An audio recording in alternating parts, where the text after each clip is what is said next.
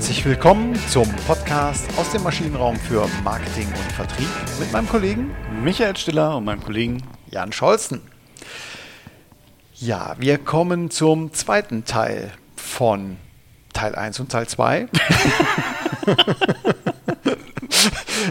wir hatten in der letzten Folge nämlich die Techniken der Beeinflussen Beeinflussung aufgegriffen und deswegen ist die 194. Folge jetzt eben logischerweise Teil 2. Von Techniken der Beeinflussung. Ganz genau.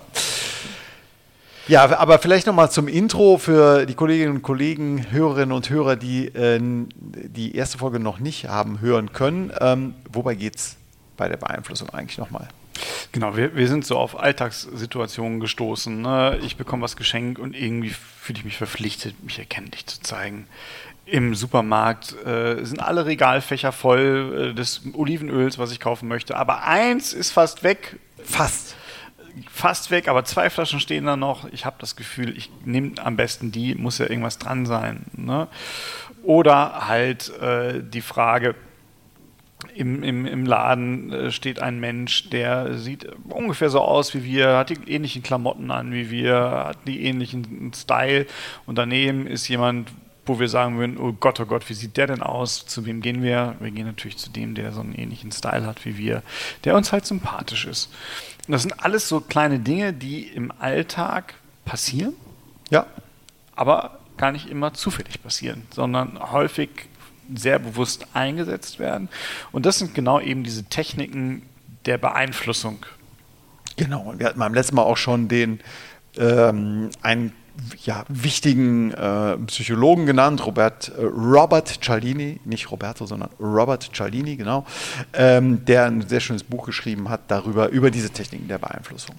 Genau, und das, was mir ähm, dann auch im Herzen liegt, äh, das hört sich mal so ein bisschen doof an, aber so einen kleinen Beitrag Packzettel haben wir in der letzten Woche ja. auch äh, dazu gepackt. Natürlich hat das Ganze einen ethischen, moralischen Aspekt. Auf jeden Fall. Wir haben hier Techniken der Beeinflussung, die funktionieren, die aber auch eine Überrumpelung beinhalten. Und können. Hm? Können, genau. Je nachdem, wie, wie, wie, wie, wie äh, äh profiliert man diese Techniken einsetzt. Genau, also hm. letztes Mal hatten wir dieses äh, Reziprozität, ne, Gegenseitigkeit, ich fühle mich verpflichtet, jemand gibt mir was, also muss ich was zurückgeben. Na, da sind wir schon, da kann ich jemanden mit überrumpeln. Hm? Das muss mit vollem Bewusstsein und sehr sorgfältig eingesetzt werden, weil so eine Überrumpelung wirkt kurzfristig, hat aber im langfristigen äh, Verlauf dann eher negative äh, Auswirkungen in der Wahrnehmung.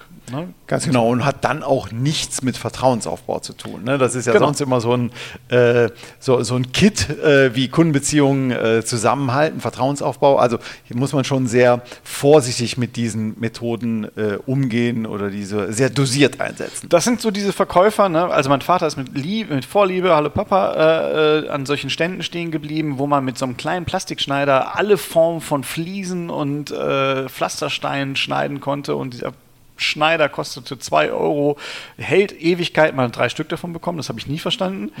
Ähm, und dann zu Hause hat das halt nicht funktioniert und mein Papa fand die dann nicht mehr so sympathisch, wie das Genau, aber die waren weg. Die waren dann weg. Aber die waren dann merkwürdigerweise weg. Ne? Genau. genau. Äh, wir hatten aber auch das Thema äh, Commitment und Konsistenz. Ja. Konsistentes Verhalten, konsistente Argumente, die immer zueinander passen, die aufeinander abgestimmt sind. Da würde ich sagen, Beipackzettel vergessen, kann man immer benutzen. Genau, und das letzte Thema, was wir den letzten, äh, den, den dritten Punkt, den wir ähm, thematisiert hatten, war die soziale Bewährtheit. Ja? Genau. Also alles, was meine Freunde, was meine Kollegen, was meine Peer Group äh, oder auch sonst äh, Menschen, zu denen ich äh, mich hingezogen fühle, machen, das kann so falsch nicht sein. Genau. Soziale Bewährtheit. Ja. Hm. Also wenn das viele machen, dann ist das wohl richtig. Hat nichts mit rationalem Verhalten zu tun. Ja, aber es ist, äh, das ist Psychologie, so sind wir gestrickt als Menschen, ob wir es gut finden oder nicht. Wichtig ist, glaube ich, sowohl für Konsument als auch Anbieter, äh, sich dessen bewusst zu sein. So, das war sozusagen äh, die letzte Folge und jetzt geht es weiter. Sympathie. Das ist. Sagt mir gar nichts, jetzt musst du machen. ja, wundert mich nicht. Wir kaufen eher etwas, wenn wir eben den Verkäufer mögen. Genau, soweit so gut. Ich glaube, das ist irgendwie. Soweit so. Ja, klar. Das ist ziemlich äh, klar. Spannend wird, welche Faktoren denn dazu führen, dass uns jemand sympathisch ist. Mhm. Ne? Und äh, ich kann mich auch sogar in meiner, in meiner äh, Dis dran erinnern, ähm, dass zwei Dinge da sind. Also zum einen äußerliche Attraktivität.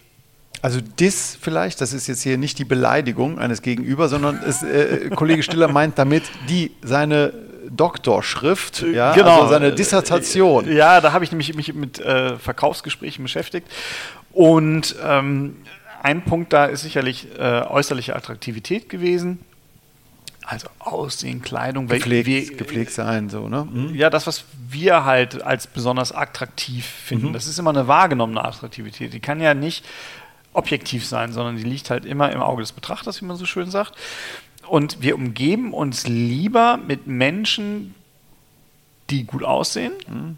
weil wir denen dann auch andere Attribute zusprechen sprechen. Und das ist so eine, so eine Art Halo-Effekt. Also ich übertrage eine Eigenschaft auf eine andere Eigenschaft. Und wenn jemand besonders gut aussieht, dann gehe ich auch davon aus, dass die besonders intelligent sind. Ich glaube, der ein oder andere männliche Kollege ist da besonders verhaftet. Ne? Also hübsche Frau, das ist andersrum bestimmt genauso. Hübscher Mann, denken wir, ah, muss auch ein cleveres Bürschchen sein. Genau. Also jemand, der eine Brosche trägt oder eine Krawattennadel, und das gut findet, wird sich jemand zu jemandem oder jemand der, sagt man so, äh, hingezogen fühlen, äh, der das auch tut. Ne? So, ganz einfach. Oder in einer bestimmten Art und Weise gekleidet ist, Markenklamotten äh, trägt in einer bestimmten Art und Form. Ja. Genau. Und das ist so der zweite Punkt, den du jetzt noch mit aufgenommen hast. Attraktiv ist das eine, ich muss es gut finden. Und es wird noch besser, wenn ich das als wahrgenommene Ähnlichkeit ah, richtig. interpretiere.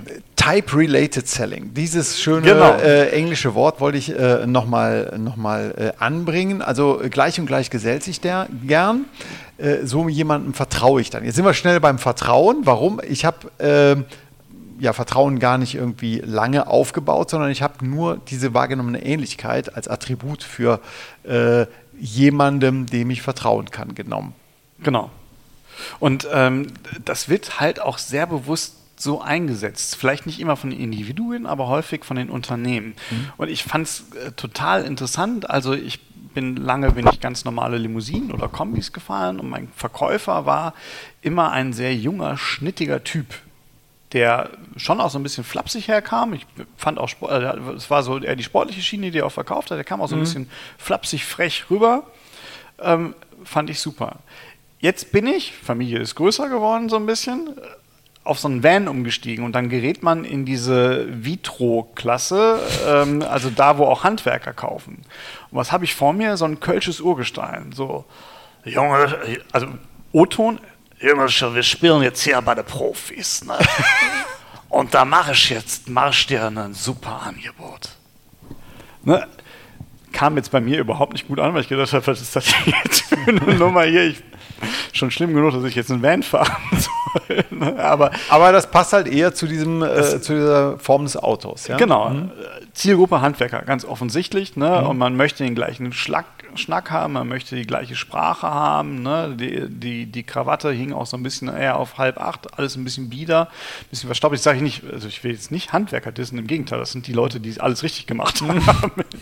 ähm, aber das wird schon auch bewusst von Unternehmen so gesteuert, wer verkauft eigentlich wo, an welche Zielgruppe. Genau, und auch im persönlichen äh, Vertrieb, ähm, also Herkunft, politi politische Einstellungen muss man ein bisschen aufpassen vielleicht, aber Urlaubsziele, ja, wo war äh, klassische äh, äh, Frage eines Vertrieblers, wo waren Sie, äh, wo waren Sie denn jetzt nochmal in Urlaub? Und dann erzählt man das und dann kann der gewiefte Vertriebler gegenüber darauf äh, einsteigen. Ähm, ja, und also diese Ähnlichkeit, ne? also dieses, dieses Gefühl der Ähnlichkeit. Cialdini sagt so die We-ness oder eben die, äh, dieses Type-Related äh, Selling, das funktioniert hier auf jeden Fall gut. Das ist übrigens, das steckt, glaube ich, auch in Verkäufern drin. Also egal, also mhm. probieren Sie es mal aus, egal was Sie sagen. Südtirol, Nordsee, Italien, sehr schön. Da war ich auch schon mal. Das, das ist der typische. Und jetzt machen Sie sich mal den Spaß, sagen Sie mal Castrop Rauxel auf dem Campingplatz. Ja. Ne? Einfach mal so aus Spaß mal raus. Ja. um mal zu gucken, ob das auch funktioniert, ob der Kollege gut geschaut ist. Wenn er sagt, hervorragende Wahl, da war ich auch schon ganz häufig, dann wissen sie, woran sie sind. Da macht jemand Type-Related Selling gerade. Ganz genau. Gut, ja, also es geht darum, äh, eben äh, diese Sympathie zu erwecken, ihre Sympathie oder die des, des Gegenübers auf jeden Fall zu, zu gewinnen und äh, auch gemeinsame Ziele, ob das jetzt Umweltschutz, äh, Fußball, äh, Sachen sind, das ist es eben, äh, was hier die Sympathie fördert. Mhm. Gut, ähm, kommen wir vielleicht zum zweiten Punkt oder genau zum zweiten Punkt Autorität. Jetzt hört es eigentlich mit Sympathie auf, ne? wenn es um Auto Autoritäten geht. Ja, Bikepackzettel wieder rausholen ja. und äh, gut durchlesen. Für mich in der Tat in der Kommunikation, ich finde es eine ganz interessante Wendung. Also äh, wir sind alle sehr freiheitsliebend geworden. Wir reden viel, viel mehr über Selbstverwirklichung als je zuvor. Ähm, das ist, glaube ich, ein ganz, ganz wichtiger Punkt. Freie Entfaltung, Spaßkultur, alles. Aber lesen Sie sich mal äh, soziale Medien durch, lesen Sie sich mal mittlerweile auch die ein oder andere Zeitung durch. Also das kommt so aus der Boulevardpresse, würde ich sagen, wächst es auch in die seriöse Presse rein. Mhm. Autorität ist ein wichtiger Punkt. Eine klare Meinung, und das ist es. Und da können Sie mir jetzt an dieser Stelle auch nichts anderes erzählen. Ausrufezeichen. genau. Ja, also auch im politischen Kontext, ja. Also ja. Äh, äh, Populisten äh, geben sich als Autoritäten mit, mit, mit harter Miene, ähm, mit, mit wenig Freiheitsgraden oder mit keinen Freiheitsgraden. Ähm, und die äh, ja, transportieren halt Entschluss, äh, Entschlussfreude, Entscheidungsfreude. Ähm, und ja, es gibt, es gibt viele, denen das gefällt. Warum? Weil es natürlich auch die Komplexität des, äh, der Entscheidung wiederum reduziert. Mhm. Ja, und das ist ähm, auch immer noch so, ja, dass in, auch in der Gesellschaft bei aller Freiheitsliebe Gehorsamkeit eher noch positiv konnotiert ist und Ungehorsam ist negativ konnotiert. Zumindest in Deutschland, glaube ich, ne? Können wir jetzt hier auf soziologisches, äh, ja, ich, ja, interkulturelle absolut. Soziologie. Äh, okay, aber, aber ich sehe es genauso. Ja, ich sehe es genauso wie du. Mhm. Ja. Genau, und es gibt da auch viele ähm, äh, Experimente, das Milgram-Experiment. Ich finde es äh, moralisch, ethisch schon so verwerflich, dass ich jetzt gar nicht weiter darauf eingehen möchte, eigentlich fast. Ja. Aber auch da wurde nachgewiesen, dass selbst bei irrationalen und klar ethischen Ansprüchen widersprechenden Settings es immer noch eine starke Tendenz gibt, einer Autorität zu folgen. Mhm. Ne, auch wenn es nicht zu meinen Werte- und Moralvorstellungen passt. Und wir sehen das ja auch immer wieder in, in vielen Kontexten. Ne? Also, ähm, wie du gerade sagst, im politischen Feld, da kann man es ganz stark beobachten ja. aktuell, finde ich. Und das ist aber auch, glaube ich, ein Punkt in der Kommunikation, ähm, ich tue mich da selbst auch mit schwer, aber ich glaube, es funktioniert einfach und man muss es ja auch nicht völlig überspitzen, aber Wahlmöglichkeiten lassen, wir wägen ab, äh, das sind halt keine guten Eigenschaften. Und mir fällt in dem Zusammenhang auch übrigens hier vom ähm, Professor, ich glaub, weiß gar nicht, wer Professor ist, aber Jack Nasher. Ja, Jack Nasher. Mhm. Ähm, schon umstrittener Autor. Ich finde die Sachen kann man hinterfragen, wie er schreibt, aber trotzdem nimmt man auch was mit. Und er hat ein Buch geschrieben, was mich schon zum Denken angeregt hat, wahrgenommene Kompetenz. Und das Experiment ging folgendermaßen. Ähm, es sollte eine Gruppe von Menschen sollten eine Aufgabe lösen und eine Jury sollte bewerten, wie kompetent diese Menschen sind. Und im Vorfeld mussten die Menschen, die die Aufgabe lösen sollten, auf, sagen, ob diese Aufgabe einfach zu lösen ist oder nicht. Und dann haben die die gelöst unter Aufsicht dieser Jury und dann wurden äh, Probanden und Jury getrennt und die Jury soll bewerten, wie kompetent die sind die.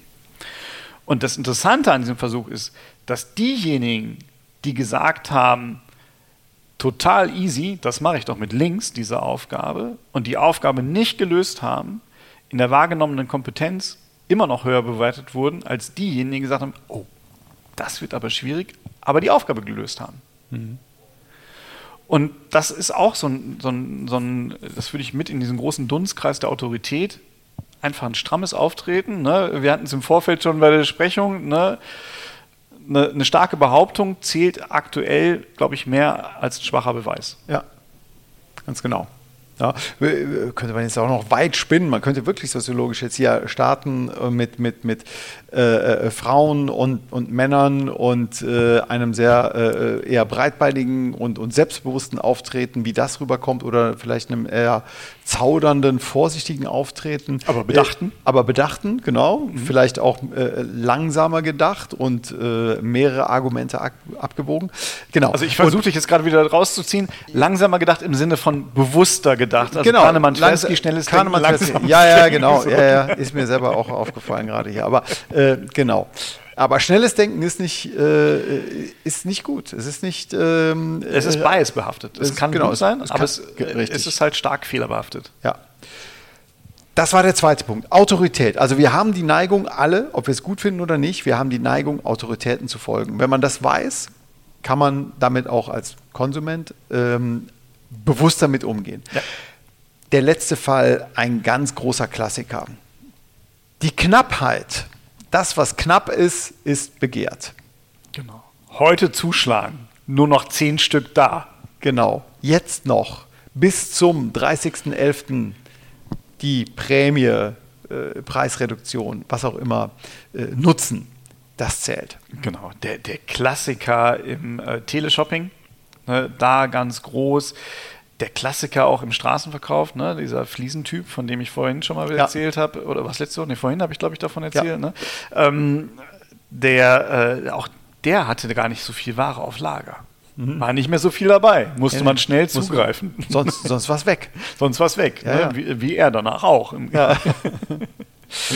genau, also künstliche Verknappung, das funktioniert, hat natürlich aber auch äh, für Anbieter positive Komponenten. Man kann möglicherweise bei einer Preisreduktion mit bestimmten Editionen, Angeboten, Aktionen, Probieraktionen, äh, Aktionswochen ähm, äh, mal Angebote machen, um Kundengruppen zu erreichen, die man sonst nicht erreichen würde. Also das hat schon, äh, ist schon gut.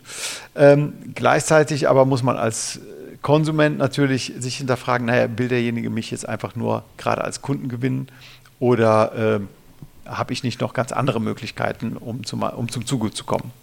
Genau, trotzdem hat es, glaube ich, wenig Nachwirkung, weil auch da Konsistenzverhalten, ne? also diese klassische Limited Edition, ja. die ja auch mal gerne rausgegeben mhm. wird. Danach habe ich ja weiterhin das gute Gefühl, oh, es ist eine Limited Edition. Also ich habe zum Beispiel in meinem Wohnzimmer habe ich ein Bild hängen.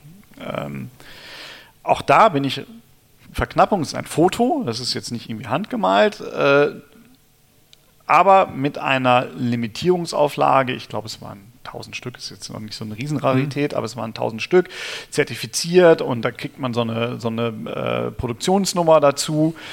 Und dann äh, war das aber leider Gottes so, das war halt auf, auf Alu-Dibond aufgezogenes Foto und da war eine Luftblase drin. Eine Luftblase? Eine Luftblase. So, jetzt habe ich das reklamiert natürlich, weil wenn ich schon was Tolles habe, dann will ich ja keine Luftblase drin haben. Und dann kriegte ich als Antwort, wir schicken Ihnen ein neues. Mit derselben Nummer. Nein. Mit einer anderen Nummer. Okay. Ne? Also offensichtlich war die nicht so rar, dass man sie nicht nochmal rausgeben kann. Und das alte Bild kann ich doch einfach behalten. Aha, interessant. So, ne, das hängt jetzt im Büro mit einer Luftblase. Das Aha. ist ganz okay. Da kann ich damit gut leben. Äh, aber ne, wo man dann auch selbst im Nachgang habe ich aber nie ein richtig schlechtes Gefühl. Das hat mich schon stark irritiert, ne? wie so eine limitierte Edition, will die nicht sagen, okay, schicken Sie es zurück, wir müssen es ja vernichten. Ja, ja, ja. Äh, nee, war, war dann Wumpe. Ähm, aber auch da kriegt man danach eigentlich noch eher ein gutes Gefühl. Ich habe ja was Wertvolleres gekauft. Genau. Mhm. Ne? Mhm. Foto ist reproduzierbar unendlich mal. Die Druckvorlage ja, ist ja da. Ja. Naja, so funktioniert zum großen Teil natürlich auch der Kunstmarkt. Ne? Ja. Ähm, gut, aber ähm, ja, wenn man es besonders macht, also das, alles das, was knapp ist, hat einen Wert. Ja? Es hat eine also, Besonderheit, genau. Es ist ja? äh, die, einfach diese Angst, ich komme danach nicht mehr dran. Und es hat auch so ein bisschen eine Form von, also auch da wieder so ein Ausstrahlungseffekt auf andere Attribute. Äh, und da spielen da, glaube ich, andere Effekte rein. Wenn es knapp ist, müssen ja viele vorher zugegriffen haben. Ne? Da haben wir soziale Bewährtheit wieder. Das ist eine Kopplung, ja, ja. Da ist so eine mhm. Kopplung mit mhm. drin. Und wo ich sage, ah ja, da muss es ja gut sein. Ja. Sonst wäre es ja nicht knapp. Ja. Ne? Prima. Ich würde sagen, beim letzten Mal haben wir auf eine Zusammenfassung, auf ein Fazit verzichtet. Wir bringen jetzt gerade nochmal im Schnelldurchlauf die sechs Techniken der Beeinflussung hier auf den Punkt. Wir haben also nach dem Disclaimer ganz besonders hervorgehoben die Reziprozität, die Wechselseitigkeit. Genau. Vorsichtig einzusetzen. Ja. Funktioniert aber. Richtig. Zweites, sehr wichtig, wer A sagt, muss auch B sagen, Commitment und Konsistenz. Also wenn ich ein bestimmtes Verhalten einmal gewählt habe, dann habe ich mich für dieses Verhalten, für dieses Produkt, für diese Leistung entschieden, für diesen Fußballverein, was auch immer, zu diesem Ehepartner. Und wenn ich das öffentlich geäußert habe, dann ist das äh, eine sehr, grundsätzlich erstmal eine sehr stabile äh, Beziehung.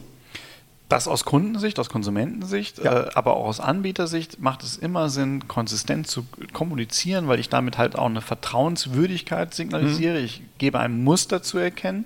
Und interessanterweise wirkt dieses Muster nicht nur in Richtung meiner Kunden, sondern auch in Richtung meines Unternehmens, weil die Mitarbeiter dann auch verstehen, warum wir was tun. Ne? Also ja. auch da ist Konsistenz ein super wichtiges Element. Ich kann es äh, in allen Beratungsprojekten ist Konsistenz immer der Kern eigentlich. Absolut. Und auch, auch gegenseitig. Also das ist jetzt nicht, äh, ich will das nicht bewerten, also aber auch äh, treue Kunden, äh, gerade auch im B2B-Kontext, also da tut sich ein, äh, würde sich, je länger diese Beziehung ist und je committeter auch ein Kunde gegenüber einem An Anbieter ist, desto enger ist diese Bindung und desto schwieriger äh, ist es natürlich auch für, für einen Vertriebsmenschen, äh, gegen den Willen des Kunden zu handeln.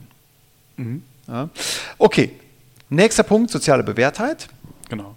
Wenn, wenn alle es machen, kann es so falsch nicht sein. Kann es so falsch nicht sein. Oder beziehungsweise es ist sehr aufwendig, sich gegen die äh, ja. äh, große Mehrheit zu, äh, aufzulehnen. Genau. Vierter Punkt, Sympathie. Wenn wir jemanden mögen, dann sind wir auch eher bereit, weil wir dem vertrauen, weil wir auch da wieder, es gibt so diese Ausstrahlungseffekte, diese Halo-Effekte. Ne? Ja. Ich finde jemanden sympathisch, der ist attraktiv, der ist mir ähnlich, dann wird er auch so ähnlich ticken, dann wird er mich auch nicht betuppen. So, schön.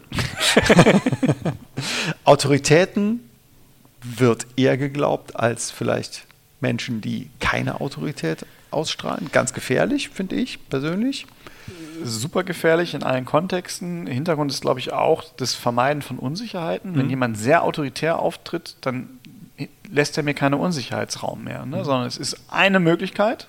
Ich muss dem jetzt folgen und ich habe natürlich aber auch, wenn es schief geht, kann ich auch sagen, der war's. Der hat es gesagt, ich habe davon all dem nichts gewusst. Ne? Genau. So. Aber trotzdem äh, gefährlicher so, sozialer und gesellschaftlicher Trend. Das ja. sehe ich auch so. Auf jeden Fall. Dann der sechste und letzte Punkt, ja, alles das, was knapp ist, was weniger verfügbar ist, dem wird ein höherer Wert zugewiesen. Genau. Simpel, aber so ist es. Genau. Dann sind wir am Ende dieser 194. Folge angekommen. Vielen Dank fürs Zuhören. Und bis zur nächsten nächste Woche. Woche. Tschüss. Tschüss.